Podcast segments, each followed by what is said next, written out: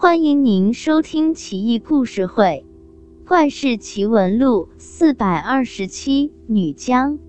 以下这则记录比较有趣，奇特之处是当事人真名真姓，而且是当朝的一品大员，而记录人是他的后辈。乾隆年间，有一个叫邹秉泰的人，他是无锡人。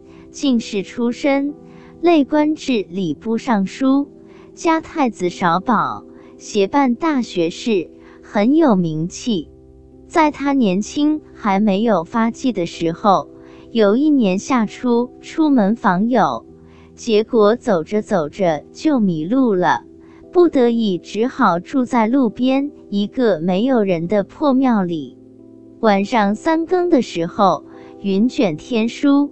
月明如水，如此良辰美景，邹秉泰辗转难寐。忽然听见东边的走廊里传来轻微的脚步声，他怀疑是来了强盗或小偷，于是起身悄悄去看。只见一个青衣女子从廊下走到庭院中，步履蹒跚，面色惨淡。眉毛和眼睛模糊一片，看不清楚。女子在庭院中间站住了，然后对着月亮拜了起来，一连拜了三拜，然后依然从走廊里走回，出门而去，手里似乎还拿着一个什么东西。邹秉泰心想，这可能不是人，但是也不是很害怕。于是就跟在后面，想看个究竟。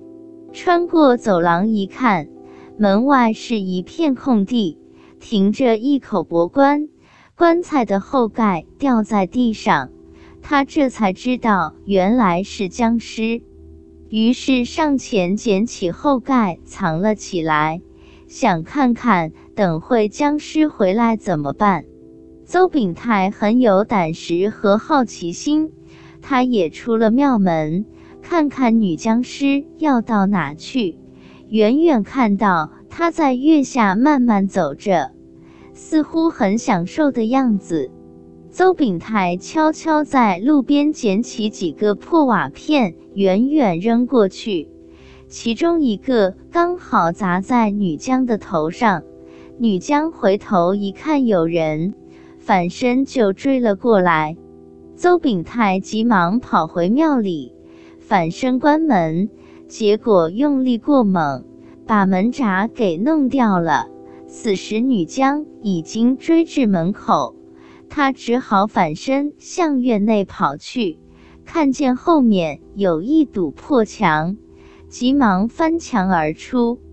女将被败墙所阻，前行不了。只见他伸出两只枯瘦的双爪，做出抓人的样子，宽大的袖口随风飘荡，长长的指甲在月光下闪闪发亮。邹秉泰这才定下神来，估计他过不来，于是又到处找石头瓦块向他击去。估计僵尸实在受不了，转身就走了。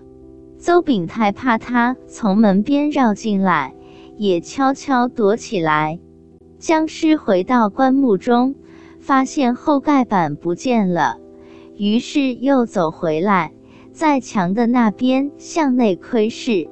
邹秉泰躲在暗处，一见这家伙回来了，二话不说，拿起石头瓦块，又是一顿狠揍。就这样你来我往。乒乒乓乓的打到天亮，僵尸这才倒下一动不动了。趁着初升的太阳，邹秉泰走出破庙，找到附近的人家，告诉了晚上发生的事，这才找来一群人，把女僵尸拖到野外，用火焚化掉。